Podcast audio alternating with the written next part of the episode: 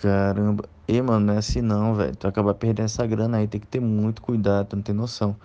É uma parada seguinte, cara. Mesmo cara que tá colocando, sei lá, é, 400 reais é, em uma operação, ele tá sujeito a perder os 400 reais igual o cara que tá colocando 4 mil reais numa operação, 4 mil reais numa operação.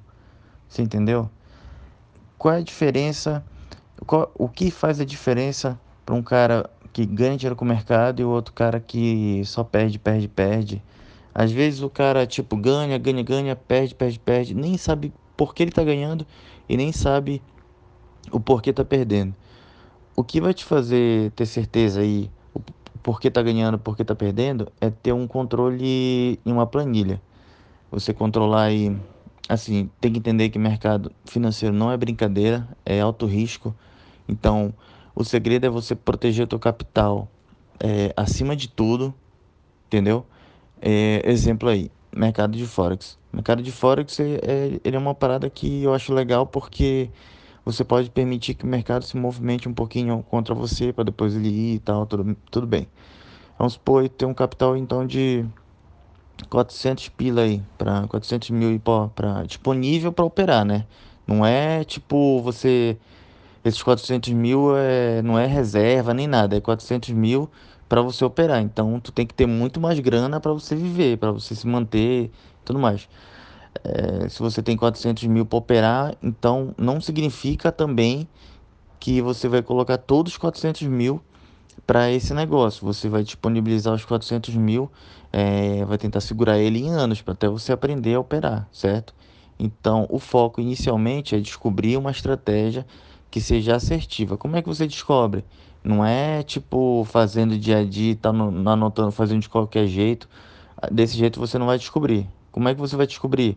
Fazendo uma planilha e pegando o ativo que você opera, definindo regras simples para o teu operacional, tipo se você opera suporte e resistência, quais são as formas que você vai entrar como suporte e resistência e quanto é que você, quanto, qual é o percentual que você vai deixar o mercado andar contra a tua posição, entendeu? Por exemplo, ah, eu vou operar suporte e resistência quando o volume tiver decrescente, que ele, ele ou eu vou operar suporte e resistência só depois que ele volta, começar a voltar na segunda vela de M30, M15, sei lá. Tem várias formas de você ter confirmações simples, entendeu? E outra coisa, você não pega 400 mil e bota 400 mil lá para focar em ganhar dinheiro, não. Você pega, sei lá, dos 400 mil, você vai pegar aí, sei lá, é, é 100 reais, entendeu? só para você medir a assertividade, para você estar tá no jogo também, para você sentir o que que está acontecendo com o teu comportamento. E você vai colocar aí esse comportamento também na planilha para você fazer como se fosse um gráfico de si mesmo. Você vê o é, eu tenho uma planilha que eu tenho uma coluna lá que o nome é mão de alface.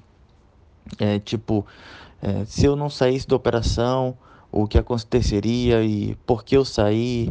Eu tenho outra coluna lá, coluna lá do meu comportamento, como eu reagi à operação e tudo mais, porque tem vezes que o emocional te faz enxergar até o que não existe e te faz não enxergar o que, aquilo que está óbvio na tua frente. Você entendeu? Então, de, todo iniciante não tem que, mesmo que você tiver, sei lá, 10 milhões, 10 bilhões disponíveis para operar. Cara, tudo que você tem é só mais dinheiro, é só zeros. E do cara que opera com. que tem disponível 4, 400 mil para operar, para o cara que tem 40 mil para operar, a diferença não é nada. Você ainda continua sendo pó do pó do mercado, entendeu? A diferença é que vai ser de um trader profissional para um trader amador é só o que ele perde, o outro ganha? Não é só isso.